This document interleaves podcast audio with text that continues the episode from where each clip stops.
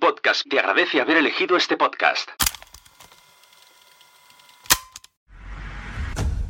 Pod Talks, Festival de Podcasting, FanCon Edition.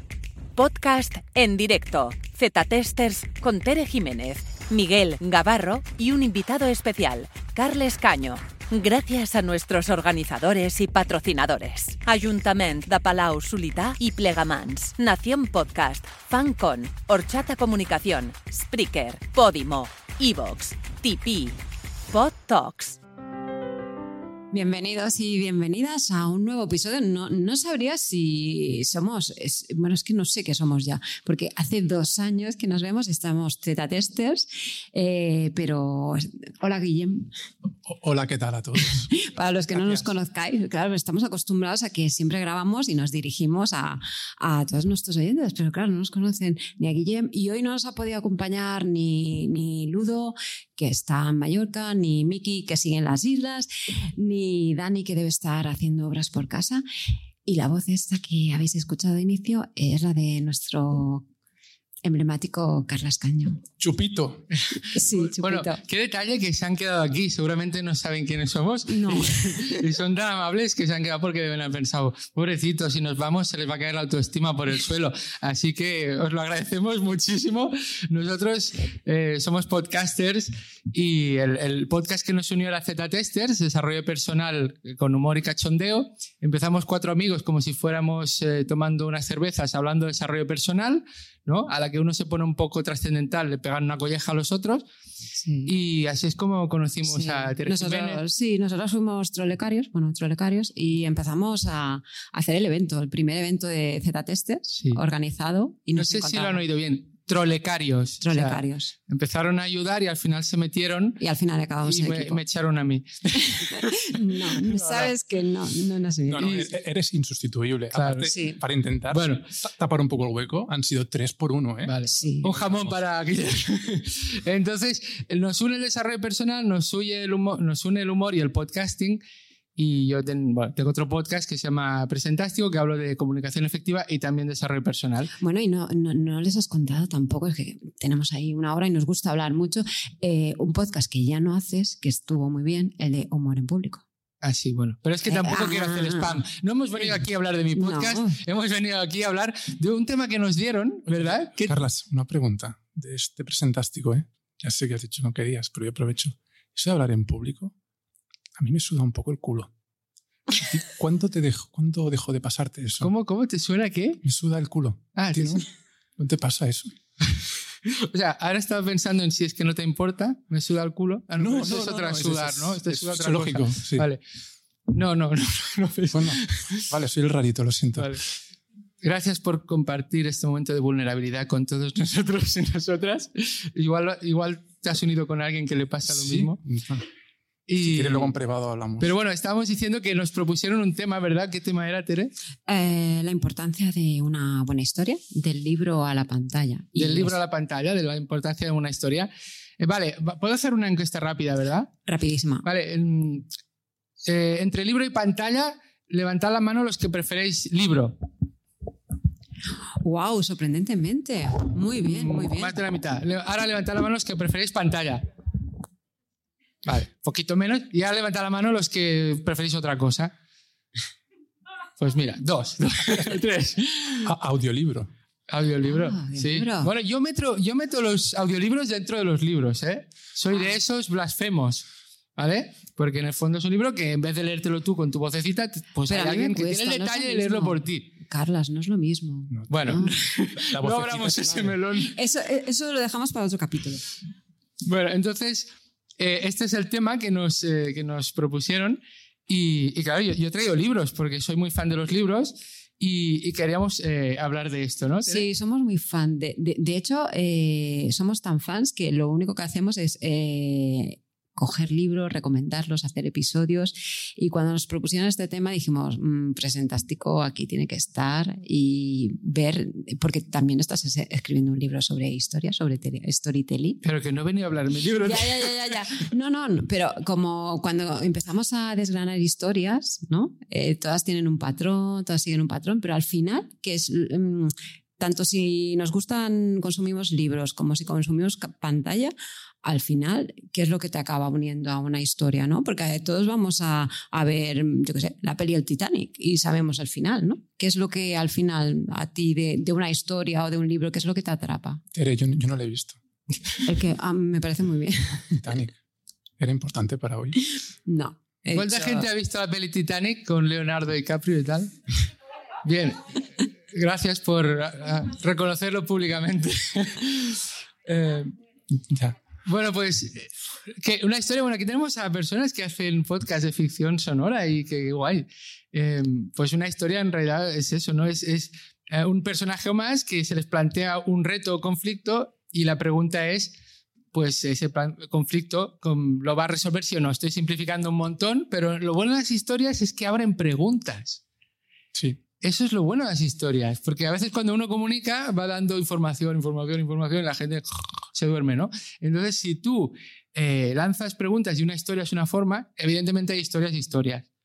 Y, y el trabajo que hacéis las personas que hacéis ficción sonora, pues es buscar esa historia que tiene algo especial y que voy a dejarlos aquí en vilo mientras saco otro tema, ¿no? Como hacen todos los guionistas. Y lo de y- que crear expectativas y luego cuando lo han dejado dices, no es mi final, no, o no me han dado la solución, ¿no? Exactamente.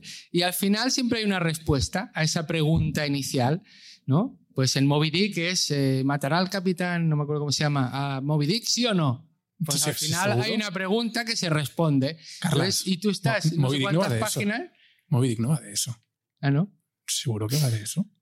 Ah, pues igual me he confundido. Bueno, aquí tengo tiburón, que es de otro, Vale, es otro bicho que vive bajo el agua. Eh, entonces, esto, esto, por ejemplo, está muy bien explicado en un libro que ahora está solo en catalán, pero tengo entendido que lo van a publicar en castellano. Ah, bueno, el título es Las estructuras elementales de la narrativa, ¿no? De Albert Sánchez Piñol, que es un gran autor de novela. Magnífico, magnífico libro. Fantabuloso. O sea, yo me he inventado una palabra que es maralibroso. Entonces, gracias.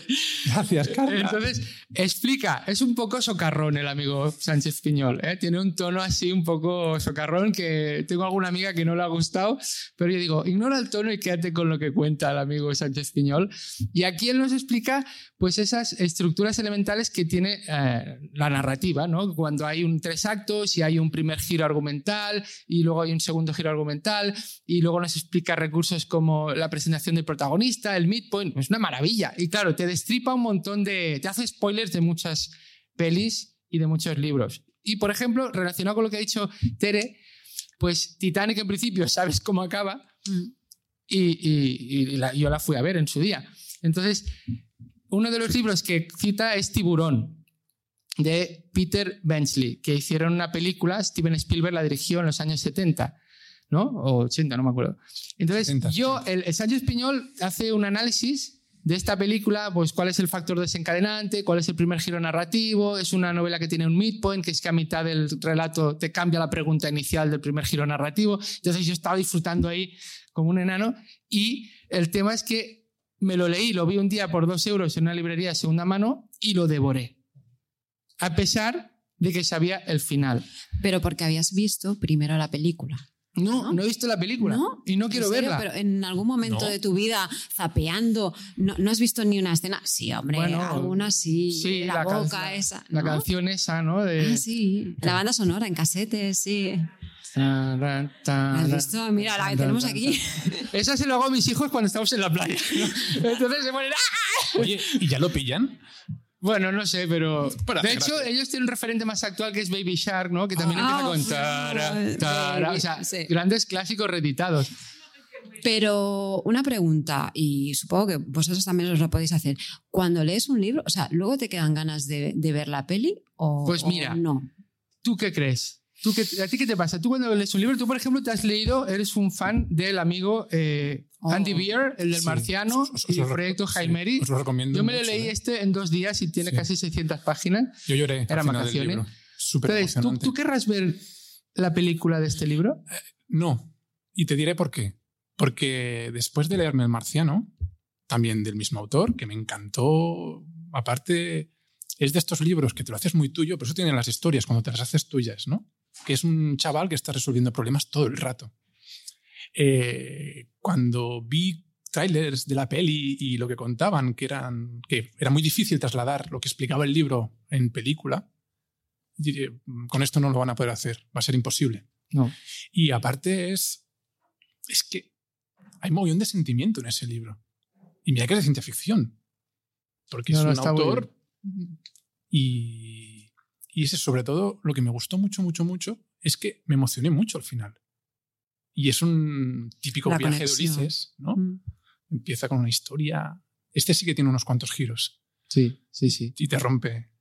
Y, y el que no haya tenido la oportunidad de leerlo, os lo recomiendo, ¿eh? No vais a perder ni un minuto de vuestra vida. Bueno, a ver. Eh, no, no, y no tengo ningún tipo de beneficio, beneficio en esto. Pero sí que es de estos que es cuando. A mí lo que me gusta mucho de las historias es cuando te aportan algo. Y hay algunas que te aportan un poquito, todas te aportan algo. Aunque sea no aportarte, ¿no? Como diría Mariano Rajoy, no hacer nada es hacer algo. Entonces, no aportarte es aportarte algo. Eh, pues este te aporta un mogollón, mogollón, mogollón, mogollón. Aparte que luego, mm, así sin hacer mucho spoiler, ves a la gente de otra manera muy distinta Sí. y tenía amigos rusos y ahora los veo muy distintos. Y tenía. bueno, no, no, no cuento nada más que voy a destripar De, el de libro. hecho, he leído varias veces, eh, ahora haré un plan modo cuñado, ¿no? He leído en internet que, no puedo citar exactamente, pero lo he visto varias veces, Google me lo sugiere, que esto es el modo cuñado, que, que leer ficción nos hace tener más empatía, porque de repente nos metemos en personajes y en sitios y viajamos en lugares, el futuro, en el pasado, que de otro modo no estaríamos. Entonces, eso es algo muy interesante. Supongo que si lo investigáramos encontraríamos papers y cosas de estas que lo, que lo dirían, ¿no? Entonces, yo me, yo me acuerdo que les leímos a nuestros hijos, mi mujer y yo. Mi mujer le leyó eh, Momo. Momo es una novela maravillosa de Michael, eh, no sé, Ende, ¿no? Mm. Eh, gracias. Y entonces es, es muy bonita y, y aunque sea más literatura infantil juvenil, yo la leí de adulto precisamente después de que estuvieran tan emocionados y me encantó, me encantó. Entonces mi mujer insistió en ver la película. Y yo, no quiero. Va, vamos a ver la película juntos, pizza, no sé qué. Pero ¿por qué no? Porque Qué en un libro es tu mente quien construye el imaginario y, la- y todo. Entonces, a mí, ¿no os pasa que a veces os escribe el personaje de una manera? Tenía el pelo negro y tenía Sí. el pelo rizado y tú te lo imaginas. Yo me imagino a Momo como Carlas. pipi calzas largas. Carlas, Y lo hago porque quiero. Carlas. ¿sabes? mo- momento bonito. ¿Qué es lo que te decía tu hija cuando le contabas cuentos? Que, que salía de tu boca. Ah, sí, no, Imágenes, no, ¿no? que una, les contábamos libros eh, ilustrados, ¿no? Les- se los leemos en voz alta y un día les dije, no, hoy os voy a contar yo uno así, sin libro. Dice, no pasa nada, dice, porque cuando cuentas historias salen los dibujos de tu boca. Eh, qué bonito. y entonces, eh, pero ahora, ahora sí me he ido por culpa. ¿Ves? Es Esos, así, esos- es esos momentos Z-testers Bueno, puros. sí. ¿Qué iba diciendo? ¿Alguien me escuchaba? Sí, te estaba escuchando lo, de, lo del tema de... Pero ahora ya a mí también se me ha ido. No, no, no. no. ¿por qué no querías ver la película? Porque Ah, no vale, querías ver porque, la porque yo película. me había imaginado a B. Paul Barrendero, a Momo de una manera. a- Y entonces, bueno, al final vimos que no estaba en ninguna plataforma. Esto es otra cosa que da mucha rabia. Yo, yo pago, ¿eh? Yo quiero ver Momo y pago. Pues no la encontramos. O me tenía que dar de alta no sé dónde y ahora me tengo que dar de alta. ¿En serio? ¿Ni en un Entonces la videoclub? encontramos en YouTube con un audio horrible. Y, y bueno, entonces yo la vi muy a mi pesar. Ah, y ya ensució mi mente. O sea, ahora ya, ya Pipi Largas casi ha desaparecido. Entonces, Pero eso es o sea, muy... mal rollo para mí. Pero eso es ser muy fijo, Carlas. Mm, No sé, o, o conectar demasiado. Yo, bueno, por pues ejemplo, porque tenía yo mi, mi imagen mental. me acuerdo de la, de la película eh, de la princesa prometida, Oh. que me llevaron a verla cuando iba al instituto y todas nos quedamos encantadas ahí con, We- con Wesley o Wen. Y me acuerdo, pero eso hace muchos años. Y, que no está Mark, pero debería En- hacerlo, ¿no? ¡Farolero! Sí, y Mark, a Ludo, me recomendó, léete el libro. Y en el 2017 me leí el libro. Me, eh, o sea, me enamoré de- de- del libro, me lo cogí de la biblioteca y me lo he comprado. O sea, el libro es mucho mejor que la película. Y eso que es una gran. Es un libro que eh, he llorado con ese libro, me he reído eh, y sabía, o sea, yo ya sabía la historia porque había visto la peli y, estaba allá, o sea, pero dices, ¿cómo puede ser que una historia que ya conoces, que la he visto, pero te sorprende, ¿no? Y, y bueno, un poco el tema este de vas a ver cosas o te vas a leer cosas que ya te has creado unas expectativas, pero, pero no, pero me vuelve a enamorar y dices, es que no tiene nada que ver. La peli está bien, pero el libro es aquello de le da 50 mil. A ver, un libro ya. Prepárate a morir. Sí. esa frase sale muchas veces y ya tu cabeza ya lo sabe, lo dispara, pero disfrutas mucho. Es que incluso física, bueno, es que nosotros somos muy de libros, incluso físicamente que coges el libro y están ahí los reinados de los mapas, los acantilados. Oh, oh has dicho mapas. Me encantan los mapas de los libros. Y eso en las películas te hacen dibujitos, a veces muy currados, Señor de los Anillos, te unido, pero, pero sí que me hace mucha gracia eso de los libros, cuando ves el mapa intentas grabártelo en la cabeza para poder, eh, mientras vas transcurriendo, mientras va transcurriendo la historia, vas, ostras, ahora está aquí. ¿Y esto físicamente dónde está? Son unas montañas, ahora frío, ahora calor. En la pantalla eso te ayuda un poco, ¿no? En la, pantalla es un poco, perdón, es pornografía. Es decir, te lo enseñan todo. Es verdad. Claro, el libro es erótico. Es decir, sugiere y tú rellenas lo que falta, ¿no? Entonces Sí, qué, metáfora más bonita. Sí, no, no, no. Y en, el tema audio, es que, a ver, es que las personas eh, somos seres visuales y entonces eh, en el mundo sonoro, pues lo que no ves, eh, pues lo tienes que describir para que más o menos se lo imaginen o los personajes que sean más altos, más bajos, cada uno a su manera. Y de hecho, esto que decías de los niños sí que es cierto, porque de hecho hay una editorial de libros de, y cuentos de niños que son como en blanco y negro como las sombras, como las sombras chinas, para que cuando los niños estén viendo los, los cuentos, incluso no sé si eran populares estos de la caperucita roja y todo eso, para que se imaginen ellos los colores, para que se imaginen los, los, las, las casas, las ciudades, porque realmente... Bueno, como, como las muñecas de ahora, ¿no? Las muñecas de famosas se dirigen, ¿no? Pero que tienen, pues eso, su carita, sus pestañitas, sus ojos azules, ¿no? Bueno, ahora igual hay más variedad pero que antaño habían muñecas de trapo que no tenían ni ojos, ni boca, ni, ni nada. Entonces, lo bonito es que los niños o las niñas podían imaginarse la expresión que tenía la muñeca, podían pensar, ahora está llorando porque eh, se ha hecho daño, ahora está muy feliz. Mientras que la Nancy está siempre con esa cara así, que igual le metió Botox o yo qué sé, ¿sabes? Entonces, lo, lo chulo para mí de los libros es que tú estás, parece una cosa muy pasiva, ¿no? Tú estás ahí en el sofá tumbado, en la cama, donde sea, parece muy pasivo, pero tú estás ah, mentalmente construyendo imágenes y, alguien que escribe bien se le da, tiene maña pues en construir esas imágenes mentales, ¿no? En que sea fácil que nos venga rápidamente. No, no, no es una cosa genérica, abstracta, sino que, ostras, te lo, y tú, pum, te lo construyes, ¿no? Y yo creo que por eso nos atrapa eh, a mucha gente los libros y que además, claro, un libro como este, a lo mejor tardas en leértelo. Es el, libro de, para los que nos estéis, no nos estáis viendo, es el Andy Weir, el de Hell Proyecto Hail Mary, el último que ha sacado este autor de ciencia ficción, que era un ingeniero informático y que lo petó con su primera novela y ahora vive de escribir, que envidia el cabrón. Bueno, pues entonces, eh, este libro, pues ¿cuántas horas se pueden leer? Pues igual seis horas, por decir algo, seis o siete horas. No van a hacer una película de seis o siete horas.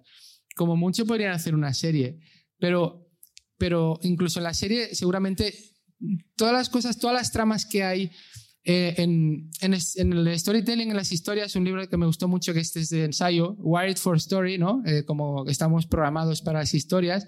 Bueno, esto es una cosa muy típica, que en una buena historia hay como dos objetivos del protagonista. El externo, ¿no? Quiero ligarme a la chica guapa del instituto, por poner la típica peli de Estados Unidos, ¿no? Y el interno, pues no sé, quiero demostrar que eh, tengo confianza en mí mismo, yo qué sé. Y normalmente el protagonista no es consciente del interno muchas veces.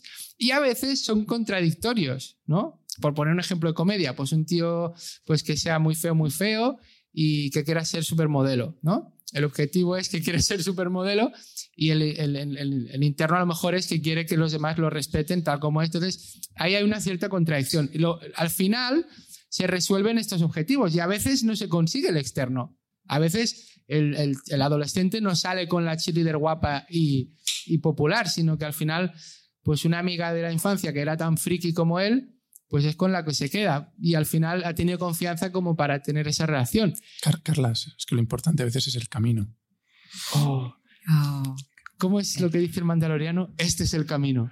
¿No? Sí. O cuando necesita una especia, taratán, dice, este es el Perdón, perdón. Este- estos son mis orígenes, pero chistes malos. Es Carla No, no, no, Caño. eh, los chascarrillos. Lo echaba de menos. Eh, Es un momento muy tierno, ¿eh? Dos años sin vernos. entonces, el, el tema es que en el libro tú puedes tener esas tramas que tienen que ver con el objetivo externo que normalmente sale en la peli, pero el, el objetivo interno, a veces según como en la película, eh, se dejan cosas porque no te cabe todo, porque no puedo contar en dos horas una cosa que pasa en seis. Y por ejemplo, en Tiburón, pues ah, hay un jefe de policía del pueblo donde ataca el tiburón, pues que se explica toda una parte. Yo no he visto la película, ¿eh? si alguien la ha visto que me lo diga. Hay una parte de que con su mujer, pues bueno, pasan por un momento que no es muy bueno. Pues ya llevan mucho tiempo y lo típico, ¿no? Entonces hay una, un poco de crisis, no voy a decir más por si alguien se la quiere leer. Y esa a mí me gustó mucho. Porque el policía tomaba la iniciativa en la investigación y no sé qué, y se enfrentaba al alcalde y a no sé quién, pero luego en casa tenía, era un Minduti, por decir así, que tenía un problema con su mujer. Entonces, esto yo no sé si la película sale. Pero Un poquito, un muy Sí. poco, gracias. Tiburón la dirigió Steven Spielberg, que creo que al final es un tío que hace pelis bastante completas, ¿no? Normalmente gustan mucho, pero aparte son pelis que te transmiten quizá un poco más, incluso llegando al libro, quizá, quizá, quizá. Y creo que sí, que, que hay ese momento. Y creo que una charla en TED de JJ Abrams, que ahora mismo es un tío que creo que no cae muy simpático, em, que habla precisamente de una escena de tiburón y cómo Steven Spielberg la grabó e intentó trasladar un momento muy familiar a la gran pantalla. ¿Qué escena era? Eh, están hablando toda la familia y el niño más pequeño empieza a tocarse la cara exactamente como se la toca su padre. Y eso crea como si un momento cinematográfico muy chulo, ¿no? Y sí, pero claro, pero Claro. Esta, esta la ha hecho Steven Spielberg. Me- Es verdad, punto para los de las pantallas. Hay cosas que en el cine que puedes transmitir mucho más fácilmente que solo con palabras. O sea que al final. Bueno, no- es que el, el lenguaje al final cinematográfico de pantalla es, es diferente cada lenguaje y el literario y el sonoro. O sea, al final es buscar la manera en cómo conectas y cómo los conmueves. O con- porque al final te quedas en una historia. Yo antes sí que era de, de, ostras, si cojo un libro me lo acabo. Ahora no. Si no me gusta, no pasa nada. Pero Mm. te han inculcado un poquito de, no, te lo tienes que acabar y te lo acabas. ¿no? Y- como la comida del plato. Sí, sí. Mm. Y entonces un poco con las historias pasa eso, o te cautivan o te enganchan, pero también últimamente, Carlas, lo que comentamos antes, que eh, estamos a- acostumbrados a tener mucha acción, a, a ver todas las cosas, ¿no? Vamos cada vez más deprisa y el audio por dos, los episodios por dos, porque necesito consumir, necesito hacer más cosas, todo más rápido, ¿no? Y eh, comentaba Carlas de la, no sé si habéis visto del anuncio de la nueva peli de D'Artagnan en, eh, en el cine y salía su director y claro, decía que, claro, que antes la serie, que muy bien, que había hecho la adaptación, pero que como los tiempos han cambiado y que vamos tan deprisa, pues que habían hecho que cada minuto hubieran escen- escenas de acción. Entonces dices, "Mm, Dios mío, pues creo que no voy a ir, no voy a llevar a mis hijos porque no tienen necesidad, no saben quién es D'Artagnan, todavía no han visto, es una adaptación, es verdad, de un libro de, de, de Dumas, pero ¿qué necesidad tenemos de ir metiendo tanta acción, tanta prisa, ¿no? O sea, yo un buen libro no quiero que se me acabe. Cuando se me acaba un buen libro digo, ay, ¿y ahora qué? No, no os quedáis... Ya un momento, un momento. Mini punto para las películas. Eh, a veces hacer esos resúmenes mejores o peores lo que permiten es que niños accedan a cierto tipo de historias que quizá de otra manera no accederían. Tengo un argumento en contra. Disclaimer. Fight. Bueno, Disclaimer. eh, es, es, es- es correcto lo que dices, pero descubrí un libro también, un maralibroso ejemplar, que es eh, La magia de leer en voz alta de eh, Megan Cox, ¿era? No me acuerdo, perdón. Eh, y que es un libro que te dice lo bueno que es leer en voz alta a, a los niños y niñas desde el minuto cero. De hecho, yo antes de leer este libro, cuando nació eh, nuestra primera hija, Silvia, que ya tiene nueve años, em, yo tenía mi lector Kindle y me puse a leer en voz alta un libro en inglés. Friki que es uno, pero bueno, luego esto sí que hay estudios científicos. Además, yo un día fui a un congreso de medicina y había una mujer que hicieron un programa que se llamaba Petits Lectors, Pequeños Lectores, donde un centro de salud, no sé si era del Maresma, no sé si era premia de edad, no me acuerdo, bueno, a los padres y madres que iban a tener ah, algún retoño, pues les decían, bueno, si queréis participar en este programa, pequeños lectores, pues os explicamos cómo va. Entonces les hacían un carnet de la biblioteca, les explicaban que hay un montón de estudios científicos que avalan que el hecho de leerles en voz alta mejora su desarrollo cognitivo y el vocabulario y no sé qué, no sé qué. Y entonces incluso pues eh, tenían un espacio allí con libros en, la, consulta de pediatría, la sala de espera, les hacían una bienvenida a la biblioteca, les dan como una especie de certificado ahí. Entonces, en este libro, La magia de leer en voz alta, lo que dice es, tú puedes leerle libros a tus hijos y a tus hijas, incluso cuando son mayores, que ahí el error muy típico es que cuando ya empiezan a leer solos, los dejas. Sí, sí, y a mí este libro me sirvió para decir, ah, vale, porque ya estaba abandonando. Sí, es que lo haces, porque dices, bueno, como tienen que aprender a leer, pero bueno, también, bueno, yo lo he hecho, es verdad, eh, y los dejas ahí leer, pero luego también están que ellos se enganchan, porque también con tu, con Silvia, ¿no? Que me dijiste, se queda dormida leyendo. Pero que las dos cosas son chulas. Eh, Silvia sigue leyendo y Adrián lee, pero eh, le leímos Momo, le leímos el, el viaje al país de los lacetas de Sebastián, hostia, estoy fatal hoy por los nombres. Bueno, libros, por la noche les lees novelas juveniles y luego están expuestos a, vocabulario, a cosas que por sí solos no harían. Entonces esto se puede hacer con Es más fácil ponerle la peli y tú hacer la siesta. Eso es verdad. o ahora, audiolibros. Sí, Puedo ah, recuperar lo mismo. Porque Harry Potter en casa lo estamos escuchando con audiolibros, con el soporte de un libro escrito. Y está muy, muy guay. Mm. Ah, pues mira, eh, yo, ha llegado un Alexa en casa un poco por accidente porque mi hermano no lo ah, quería. Perdón, perdón. Aparte lo lee Leonor Walling en... ¿Cómo? Leonor Walling, ¿sabes ah, quién es la actriz? Sí, Muy sí, bien. Marlango y todo eso, la voz es fenomenal. Sí. No, les decía que ha llegado un Alexa en casa así un poco sin quererlo eh, y, y claro, mis hijos, Alexa, Alexa, Alexa. Y esta mañana estaban ahí y yo de un momento que digo, Alexa, cuéntanos un cuento infantil. Entonces ha empezado y primero la caperucita, pero luego pues cuenta a nosotros y los músicos de Bremen, que este no se lo sabían mis hijos. Y se han quedado ahí, callados como unos condenados, escuchando el cuento. El poder de las historias, ¿eh? Porque tenía la opción de Alexa, cuéntame un chiste, no sé qué, estas cosas. Pues han escuchado el cuento de los. ¿Y qué tal, Alexa? Bueno, eh, claro, cuando mi hijo empieza, Alexa, por favor, entonces cojo a veces y lo desenchufo y me lo llevo. Pero bueno, no sé si nos lo vamos a quedar. Pero bueno, yo quería proponer una, una pequeña, otra encuesta rápida. Eh, levantad la mano si la mayoría de libros que habéis leído y habéis visto en película os ha decepcionado la película. ¿Vale? Una, dos, tres, cuatro, cinco, seis, Yo creo que queda mayoría. Unas 12, 13 personas. Levantad la mano los que la mayoría de libros que habéis leído y habéis visto la película os ha decepcionado el libro. Nadie. Ni una mano. Bueno. Sí, pero no te va a oír la gente. Bueno, no, pero que, eh, no, que no lo digas. Sí, sí, déjale el micro, que lo queremos oír. Pero los que están en el ciberdespacio no.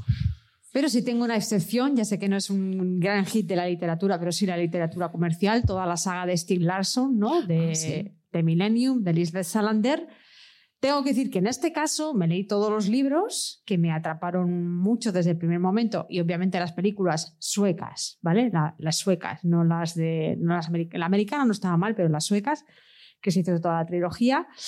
Em, tengo que, aunque no está todo el contenido ahí del libro, obviamente, porque es una película que decimos, es, es otro lenguaje, entonces no importa contarlo todo, sino eh, recibirlo de otra manera. Em, me, me, complementaron un mogollón y me encantó que, que, acertaran tanto la estética del libro, el personaje, ¿no? Eh, ahí la, la, actriz está fantástica y, me, y aún hizo que volviera a los libros. O sea, que hay a veces excepciones, ¿no? Que la película quizá no, no ofrece el contenido, no ofrece la magia de lo que es vivirlo todo en tu cabeza, porque nuestra cabeza siempre imagina mucho mejor que la realidad nos, nos, nos pinta, ¿no? Eh, y con eso es muy difícil competir. Pero sí que puede ayudar a nutrir y a que gente, pues esto, se entere de ese libro o vaya a releer libros o incluso le dé un, un rollo diferente, complemente la, la, experiencia, ¿no? Se vuelve 3D. Siempre estoy a favor del libro, pero hay veces que excepciones que sí que yo creo que, que aciertan. Pues, eh, ¿cómo, ¿cómo, te llamas, por favor? Jun. Jun sí. Pues gracias, Jun, porque yo tenía en la cabeza dos ejemplos. Los únicos dos libros que yo he visto que han sido fieles a, a la en la pantalla como películas, en, en, mi caso eran como agua para chocolate, mm. que es como, hostia, es igual que el libro. Y luego El misterio de la cripta embrujada, de Mendoza, de Alberto Mendoza, Ramón. Uy, estoy fatal hoy, ¿qué me pasa? Bueno, es domingo. Es igual. Pero, ¿qué tienen en común esos dos libros? Que son libros muy breves. Entonces, ese libro a lo mejor te lo lees en una hora y media y por tanto pero claro, la trilogía esta eran tochacos, ¿no? Son ¿Sí no? tochacos, sí, sí. Y aún así... Pero cambio, la, la, síntesis que ofrece la película, remito otra vez las sesiones suecas, eh, claro, quizá porque son suecos y eso, eh, está también sintetizado, te enteras también de la historia y da igual que no te cuenten lo que te ha dicho en el libro, o sea, porque lo importante ahí es sentir el personaje, verlo cómo se mueve, ¿no? Es la experiencia visual de, de ponerle una, una cara, ¿no? A ese personaje tan icónico como Lisbeth Salander. Entonces, me da igual que no me lo cuentes todo, me da igual. Bueno, en este caso es un punto interesante de, de que complementa, ¿no? O sea, complementa la película al libro, ¿no? Lo que decías. Tenemos otra intervención. Sí, tenemos una Hola, buenos días. Bueno, eh, a mí me pasó una cosa mm, terrible, una decepción muy grande eh, con El Hobbit. ¿Ok? Es que, es que, es que, Ok, es que, es que- Yo soy Y, y el Tolkien. libro es cortito, ¿eh? Sí. Y el libro es cortito, ¿eh? Sí. Yo soy tolkieniana total, o sea, yo me he leído los cuentos inconclusos, el Silmarillion, el Señor de los Anillos 800 mil veces, entonces claro, yo vi el Señor, la la- el Señor de los Anillos, la trilogía me pareció que estaba bien, porque claro, eh, son tochos, entonces extrañé ciertas cosas como a Tom Bombadil o eso, pero bueno, no, de pronto no añadían tanta información como en la película se lo volaron, pero bueno, nada, era, era normal. Yo decía, ok, es una adaptación, no puedo esperar que sean 100% fieles, pero el, el Señor de los Anillos, pues yo salí contenta. Pero cuando yo vi el Hobbit me iba muriendo y rasgando las vestiduras porque la adaptación fue archi espantosa. O sea, ¿cómo se les ocurre en hacer un libro que es corto, convertirlo en una trilogía porque es que estiraron más de lo que debían y, y la transformaron. Entonces, eso fue un, un desacierto total. Ahí sí yo quería morirme. Gracias. este es el tema que hemos hablado antes de las expectativas, de cuando Mm. conocemos, ¿no? Un poco qué te esperas, ¿no? El problema de cómo gestionamos las, las expectativas con, con las historias, tanto cuando las conocemos cuando, cuando no las conocemos. Bueno, ahí, ahí no podemos meternos en un territorio peligroso que es el desarrollo personal, ¿eh? O sea, Venga. Venga, venga. No, yo- pero, pero, Carlas, pero- temazo, ¿eh? expectativas, o sea... Sí, no, yo pensaba que cuando ibas, cuando has hablado de leer a los niños en voz alta, creo que se llama Carol Deck, la de Ah, sí. Mindset, Mindset, sí. No, no es la misma, ¿eh? ¿no? No, ¿No es la misma? No, es la Megan. Megan No, no, no, no, no, no, no, no digo No. que sea la misma, pero que habla de escuelas donde niños muy pequeños ya empiezan a leer Shakespeare desde, desde edades muy, muy, muy, muy pequeñas. Bueno, muy, muy, muy tempranas. Eh, y, me fascina, bueno, quizá esto es lo que decías, ¿no? De, de cómo podemos ayudar a nuestros pequeñines a avanzar hacia otras direcciones un poco distintas a, a lo estándar, que ahí es donde el desarrollo personal que nosotros tanto nos gusta hablar eh, eh, interviene, ¿no? Cómo eso, leer un libro en voz alta le puede generar tantos beneficios a un niño, Eh, ya sea como para transmitir una historia o para unir lazos ¿no? entre padres e hijos, que también es algo muy chulo. Y además cómo te enganchan al final las historias, porque nos pasa a todos, o cuando ves series por la noche, ¿no? Que dices, venga, va, y te miras y dices, otro, ¿no? Vamos a ver esos capítulos, sí, sí, ¿no? Y te, te van enganchando, lo que te engancha es, y con los niños también, cuando lees, no quieren que se acabe y, y fuerzas, el, no, mañana más, ¿no? No, se- no se acaba el cuento, ¿no? Estamos, nuestra mente, no, nuestro cerebro está como diseñado de que nos gustan las, las, las historias y nos enganchamos. Bueno, las buenas historias. no. Yo, con lo que ha dicho Guillem, Como estamos en el momento de micro abierto, que os hagan algunas preguntas, Sí, sí, sí, intervenciones, ¿os parece? Sí, Antes de- decir una cosa Sí, muy claro. rápida, gracias, Salud. Eh, era que, que aparte de leerles libros, que igual da un poco más pereza leer una novela a tus hijos porque vas a estar varias noches, que yo creo que es recomendable, ¿eh? y no tiene por qué ser por la noche.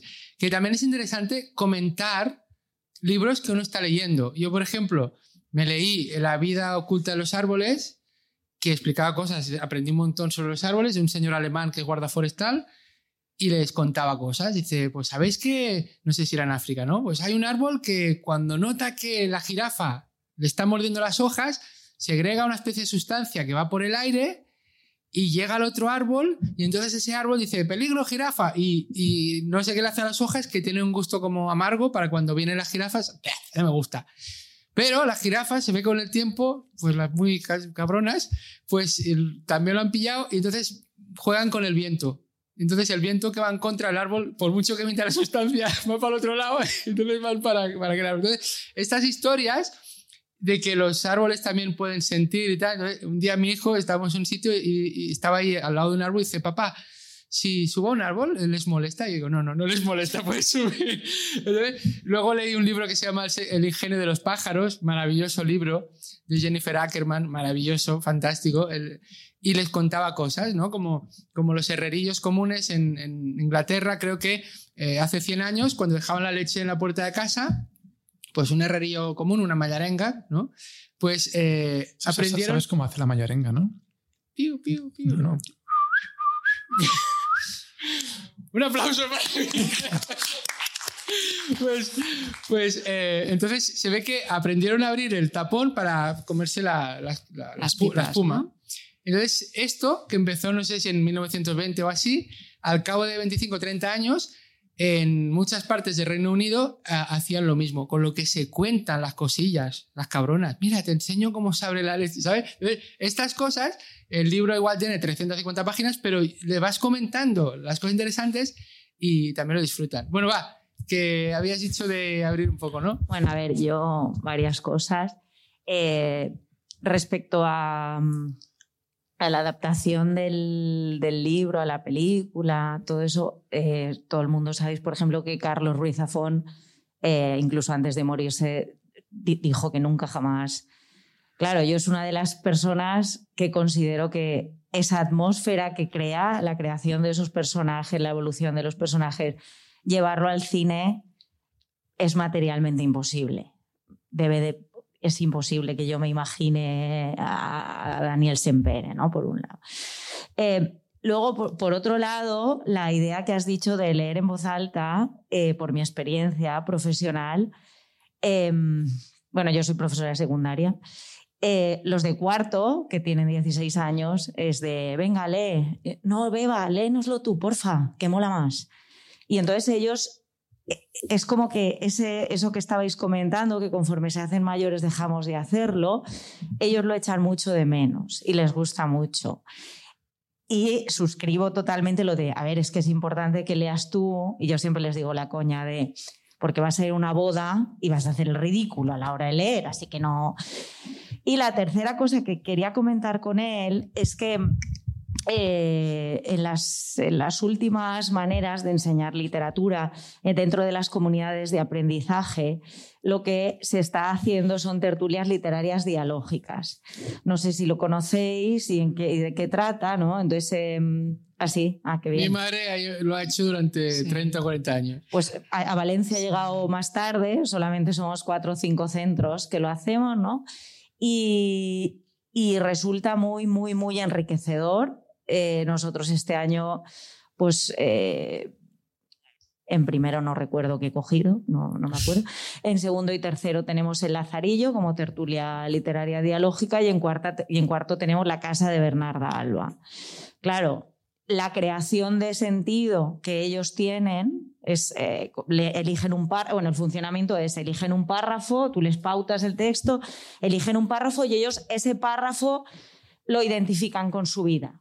¿No? Entonces, pues hay aportaciones de todo tipo. Pues a mí me, este, este momento me ha recordado cuando mi abuela éramos pequeños y de esa manera ellos a los, los clásicos los identifican con su vida. Y es una manera de crear sentido a una literatura que quizás para ellos sería imposible de asimilar. ¿no? El típico tópico de los clásicos son un coñazo, ¿no? Y, me- de verdad que me ha gustado mucho lo que, lo que estáis comentando sobre la literatura, sobre los libros, porque sí que es cierto que en los centros, que nuestros adolescentes están muy carentes de esos referentes. No tienen esa identificación, esa pasión con la que, por ejemplo, vosotros tres o yo en el aula podemos estar hablando de esos personajes. En cambio, por ejemplo, yo llevo 21 años dando clase y nunca hemos quitado Marina de Carlos Ruiz Zafón. O sea, Marina es inamovible en tercero de la ESO.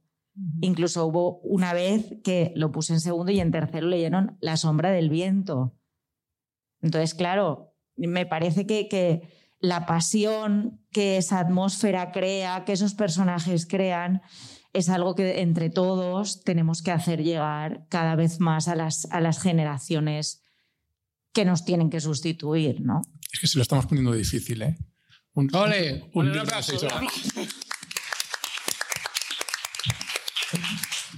No, lo que decía, que se los estamos poniendo difícil a los chavales.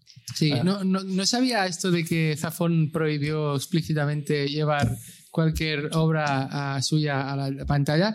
Yo conozco un referente, quizá no tan profundo, pero bueno, eh, Bill Watterson, de- el creador de la tira cómica Calvin y Hobbes, que yo soy muy fan desde que en la universidad alguien me lo hizo descubrir y me compré li- libros suyos, ¿no? De recopilatorios, de tiras en blanco y negro y las dominicales que eran así con, en color.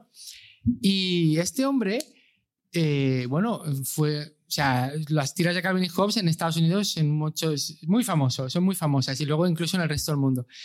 Tuvo presión muy fuerte, muy fuerte para que eh, él firmara un contrato de, bueno, del merchandising, ¿no? La- o sea, el hecho de que se puedan hacer tazas de Calvin o peluches o... y él se negó, se negó rotundamente, le- esto le trajo muchos problemas porque era renunciar a millones y millones de dólares. Y él, una de las cosas que decía era, entre otras cosas, no quiero que se hagan ninguna serie, porque en el momento que le pongan una voz a Calvin, va a destrozar la voz que le había puesto cada persona cuando leía la tira cómica, ¿no? Y bueno, y, y esgrimía una serie más de argumentos, pero yo pensé, o sea, queda gente con principios en el mundo, o sea, Bueno, que eh, eh. ha renunciado a millones de dólares porque, porque realmente sería un montón. Y luego lo que hay es pirata, gente que ha hecho cosas Bueno, así. eso es lo de la conexión y- y ya no solo pues con, con los libros, sino también con la Hello Kitty, el, el- ¿sabes, no? Lo de cómo sabes cuál es una falsa y la diferencia.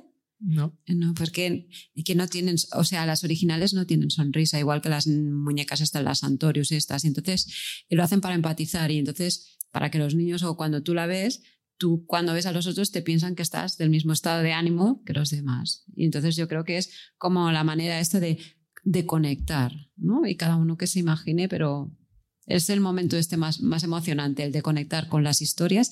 Y yo creo que el, el tema que comentaba ella, el de la literatura tradicional, pues cuesta, cuesta, pero no es imposible. No es imposible y tienen la oportunidad. Y sí que es verdad que hay eh, películas, pues del género. Yo me acuerdo que me, me tocó eh, para selectividad eh, leerme el libro de la colmena. Ese libro se me atragantó, o sea, no había manera. Pues que dice, me vi la peli. y al menos iba con un contenido. A veces lo que decía Guillem, que pues no te gustó el libro, te lo tienes, pues mm, es una manera. Fíjate que estaba pensando que para mí siempre lectura obligatoria es un poco oxi- oxímoron, ¿no? O sea, la- Sí. para mí la lectura no admite imperativos. Sé que, sé que hay lecturas obligatorias en la educación secundaria, pero veo que como mínimo si se hace con estos planteamientos de acompañamiento, pues bueno, pues eso, hay que leer a Zafón o hay que leer a no sé quién, pero estás acompañando, porque si no, además como hay muchos chicos y chicas que no, no tienen el hábito de leer y los enfrentas el primer libro a un clásico que es de hace tiempo, que es... entonces es como muy duro, pero si lo acompañas, pues entonces me parece un, un poco esta idea de, de- de la magia de leer en voz alta, que igual tú te lees en casa un trozo o comentamos aquí, o si no aquí un, un párrafo, pero si, si los acompañamos, igual acaban ah, entrando en este mundo de, de la lectura, ¿no? Que al final te atrapa y que, y que eres tú el que construye o se identifica cada uno, pues mi abuelo que no sé qué, cada uno va a relacionar con su universo de experiencias el mismo libro de Zafón, yo me he leído La sombra viento y tú también, y, seguramente hemos sacado cosas un montón diferentes. Y cuando uno se imagina cosas como las obras de Larson, Y luego, normalmente nunca te gusta en general, con esta excepción, porque tú te las has imaginado a tu manera.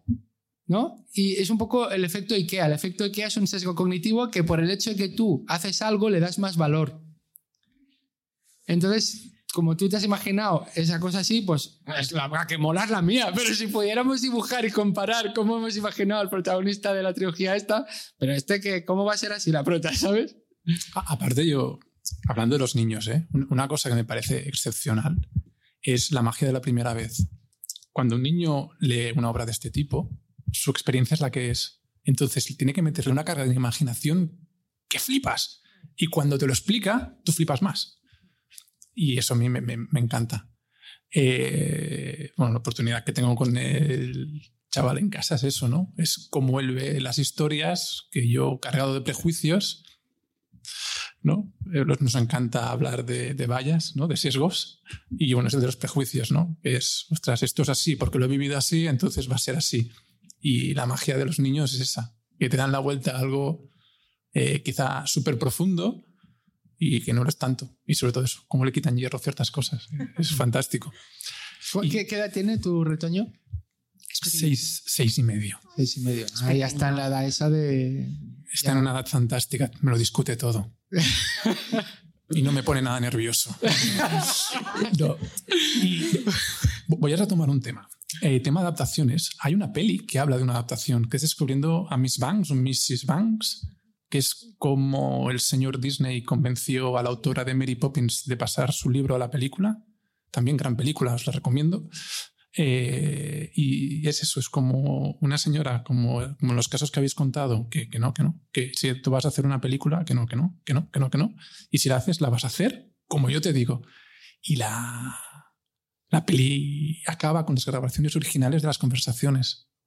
Que nos pones de punta, ¿eh? es súper chulo. Qué guay. Hay una cosa muy linda que, que han comentado todos y es el- lo que es el vínculo, ¿no? Entre la persona que cuenta y la persona que escucha. Pero es que eso proviene de la tradición oral y, te- y eso es algo que está intrínseco en todos nosotros porque antes de la palabra escrita estaba la palabra hablada. Claro, los juglares, los grandes cuentacuentos de la persona que se sentaba, el chamán de la tribu, ponte tú que el, juglar, la juglaría, porque la gente no sabía leer. Entonces, ¿cómo tú acercabas a la gente común y corriente al cuento, a las noticias, a lo que estaba ocurriendo? Pues se sentaba el tipo, en, ponte tú en medio de la plaza y decía, bueno, ahora escucha, presta atención, te voy a contar esta historia que trata de una niñita que iba al bosque y se encontró con el lobo. Oh, entonces, claro, eso crea un vínculo impresionante y genera eh, lo que se denomina la, atención, ¿no? Lo que es la atención a la escucha. Y eso es muy importante y eso se produce con los audiolibros, con los podcasts, con la ficción sonora, porque se logra que la atención en la escucha esté allí, centrada en la historia, en lo que estás haciendo. Entonces eso es algo que jamás se va a perder porque está en nosotros. Está intrínseco en nosotros. Entonces, lo que ha ocurrido ahora que se ha potenciado frente a lo visual o frente a la lectura no significa que de pronto vaya a sustituir una forma de leer a la otra o una forma de ver las historias. No, es algo que lo complementa. Y eso lo veíamos incluso con mucho antes, cuando eh, los audiolibros empezaron a salir, que salían en vinilo o salían en cassette, te acompañaban el texto de la- lo, lo que estabas escuchando con el texto y era fantástico, porque entonces estabas, le das la capacidad al niño de que pueda acompañar el texto, como lo han dicho y como lo ha dicho aquí nuestra compañera también, junto con la historia que estás escuchando. Entonces, eso no va a morir jamás, eso va a estar ahí siempre. Bueno, igual TikTok se lo carga, pero... Oh my God. no, no, no. Es verdad. ¿Alguien más quiere, no? A ver. Monopolio del micro. Que me gusta un micro a mí. No, yo tengo, me ha venido una profecía ahora mismo hablando de esto. Qué fuerte. Em, yo creo que puede ser que ocurra, no lo sé, o que sería bueno un decrecimiento de lo visual em, a favor de lo sonoro, eh, que también lo sonoro, ¿vale? Como la literatura, yo creo que la ventaja es que tu imaginación sigue siendo virgen y ahí cambia kipugi, ¿no? O sea, eso es, eh, no tiene límites. Eh, porque creo que hay un cierto abuso ahora del, del- del contenido visual están haciendo cosas muy buenas, pero están haciendo, por una cosa buena, yo creo que hay 10.000 malas. Y creo que estamos como agilipollando la, la- la vista a tal, a, tal, a tal extremo que ya a veces hasta digo, ¿para qué voy a hacer scroll si no? O sea, que todo me, me- lo veo igual. ¿No? Y hacer un poquito eh, en vocación a, lo que es el, el producto sonoro, en este caso, porque yo vengo del, del podcasting, eh, pero también audiolibro, bla, bla, bla, eh, te permite un- una cosa que es recobrar el story- la esencia pura del storytelling, ¿no? Que es, te cuentan una cosa y tu cabeza ahí te monta tu número y tu interpretación e incluso a nivel neuronal te relaja mucho más. ¿no? Yo siempre digo, escuchar mi audioserie con los ojos cerrados y en pleno atención plena, no haciendo una lavadora ni nada. Eh, pues sí, no, claro, sobre todo una, una audioserie, ¿no? Pero mm, creo que, no lo sé, a lo mejor no sea por este pequeño decrecimiento, porque tanto explote, tanto explote, ¿a dónde vamos a parar? Bueno, es que no, o nos, empe- nos empezamos a hacer como el tío este de las antenas, biónicos, que podamos ver tres series al mismo tiempo y escuchar un, podcast y al mismo tiempo, yo qué sé, lo que sea, salvar a los niños pobres de África, o llegar a un punto en que el cerebro no nos, se nos freirá. Va a petar. ¿No? Sí, lo que decíamos del Entonces, de crecimiento, ¿no? Y yo qué sé, a lo mejor llega un momento en que se empieza un poco a recobrar, ¿no? Sí. Porque ir un poco para decrecer significa ir para atrás, ¿no? Yo creo que a veces No. es bueno incluso. Siempre digo que el audio es el hermano pobre de la multimedia y es el que y tiene un potencial enorme. Solo con la voz, con las pausas, con la entonación, puedes transmitir tanta emoción y dar pie, como dices tú, a, a que rellenar los huecos, ¿no? Entonces, eh, voy a hacer de cuñado otra vez. Hay una peli que no he visto, que es Her, pero que he visto un Yo poco la he de qué visto va. y es maravillosa. Entonces, eh, sí, la tengo en la lista, ¿eh? Sí. Paul, no me mires así. El, de tema, ahí- el tema es que, eh, por lo que he visto en el tráiler o así, eh, todo el mundo va con el pinganillo, con el pinganillo, y el pinganillo le dice, le lee los emails o le dice tienes una reunión a tal hora. Y es como, ostras, igual sí que habrá un momento de saturación visual y vamos a no solo escuchar podcast o audiolibros, sino que, oye, léeme el mensaje o, ¿no? o que cuando con transcripción de voz poder enviar un mail, por ejemplo, hablado, ¿no? Y que luego te lo lea, por ejemplo. Eso por un lado. Y luego me contaron que mi cuñado, y este sí que es de verdad, eh, me contaron que los adolescentes, porque él también es profe secundaria, mi familia todo el mundo era profe secundaria, yo lo fui durante muchos años, pero lo dejé y estuve 13 años eh, de FP y también algo de la ESO, experiencia de la cual aún no me he recuperado del todo, pero vamos en ello. Entonces mi cuñado me contó que se ve que los adolescentes mm, usan esto del ASMR, que es el tema de, de los soniditos y tal, que, eh, bueno, aquí es una me dio un súper consejo una vez que grabé una entrevista de hora y media, y esto lo puse en Twitter, ¿no? Dice, tener un micro de 240 euros y darte cuenta que has grabado la hora y media con la- el micro de la webcam. Dice, para todo lo demás, eh, dice, no tiene precio, para todo lo demás, Mastercarlas, ¿sabes? Entonces él me dijo, me envió un una publicación suya de Instagram, dice, esto es porque no has hecho la prueba SMR, ¿no? Y salía una chica con unos cepillos alrededor del micro y dije, hostia, qué bueno.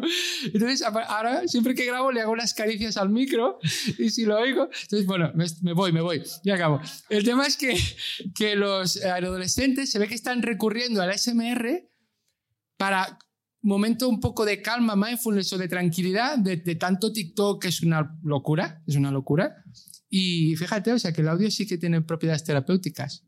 No, y, es que además, mm, yo las veces que he hecho servir el audio en, clase, que tampoco estoy dando clases, pero que también lo utilizaba con niños pequeños, era el momento mágico. O sea, grabábamos y tenía los 25 allá, eh, pequeñitos, y se callaban. Y luego lo escuchábamos. Y, el- y- y la magia de, de ellos de escucharse, conversaciones, es que flipaban y, para, y, y lo pedían. Ha llegado un punto que cuando ellos sabían que cuando acabamos ya la jornada y tal, y, hoy grabamos y, y, gra- y grabábamos eh, y era nuestro, o sea, no lo publicamos ni en el blog ni nada, ¿no? Porque también hay como el sobreexponerse, que eso ya también es otro, otro tema, de la sobreexposición de los niños y de los menores y de quererlo publicar todo y de tu privacidad. No se publicaba, pero se quedaba para nosotros y lo disfrutábamos nosotros, ¿no? Y, ojalá hubiese tenido una profesora como tú. A mí me tocó hablar en una boda. Eh, y entonces, Y- el- el- ves que el, eh, es verdad, es, eh, estamos diseñados, nuestra mente está diseñada pues para atraparnos con, con los audios, porque el audio también nos permite, pues eh, lo que decíamos, te, te libera. Tú puedes estar planchando, conduciendo, haciendo mil cosas. Bueno, eh, menos escucha su podcast. Sí. Pero no, no, no. Tienes Y además es, peligroso, no, y, eh, es peligroso conducir con podcast, porque a la que te meten un camión o un pitido de no sé qué, y tú vas conduciendo tranquilamente y sabes que no llevas a ningún coche, y de, eh, yo esto he escrito algún podcast y he dicho, ni se te ocurra volver a poner eso porque es que me he pegado un susto de muerte. Yo creo que Sune nos ha enseñado el cartelito Sí, de, tiempo. sí, Tendríamos ir que haciendo ya Ponía cierre, 10, lo, lo hacemos bien. Sí. Eran Lo habéis 10, ¿no? Lo estamos bien, haciendo ¿eh? bien, ¿verdad? Y estáis en tiempo, quiero decir, os quedan cinco minutos, os da tiempo a Tres, concluir, incluso a recomendarnos algún libro, lo que os apetezca. Vale, vale, ya me Vais estás bien, bien. Vale, pues venga, Guillem, tú. Venga, Guillem, ¿Recomiendo algo? Sí. Sí. Vale, uno muy corto. No van a hacer una peli seguro. Pues, eh, se llama Esto es agua, This is water. Oh, David Foster Wallace. Sí, yo me lo leo una vez a la semana. Eh, esa es mi terapia de arrancar los lunes y básicamente es un speech que dio un señor que escribe muy bien a una universidad, como de estos que hay 30.000 ahora en Internet. Eh, no, no- no os voy a contar de qué va, porque es muy cortito y podéis encontrarlo en una página web, no hará falta ni pagarlo si no queréis, pero yo creo que os va a hacer pensar mogollón. Y, y nada, a mí me hace eso, me, me coloca un poco en mi sitio una vez a la semana. Bueno, esa es mi recomendación rápida. ¿Quiere? Gran recomendación. Sí, yo es que me quedo porque es que mm, me encantan las librerías, voy devorando libros. eh, intento leer varios a la vez, pero no, no me sale.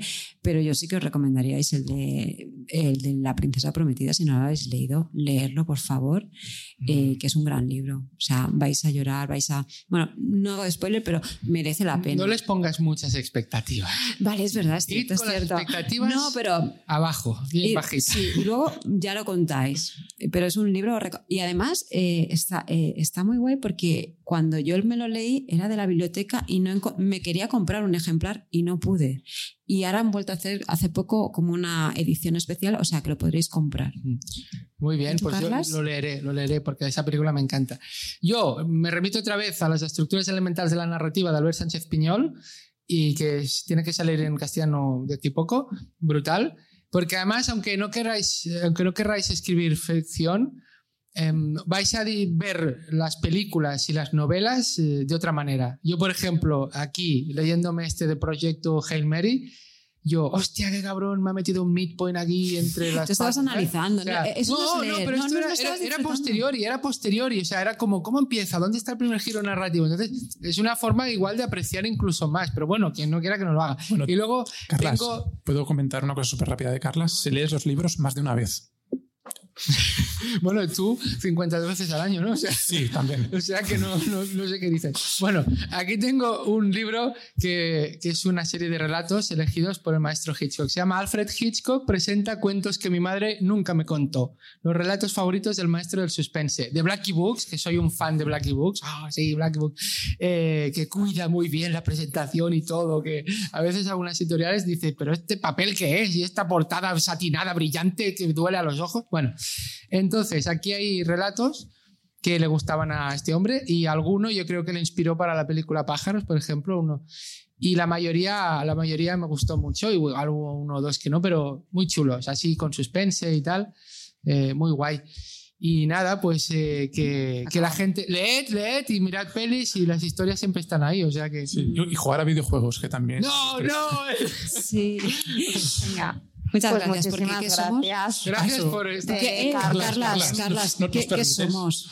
¿Nos permites? ¿Nos permite? Sí, venga, Venga, venga, va. ¿qué somos? Testers.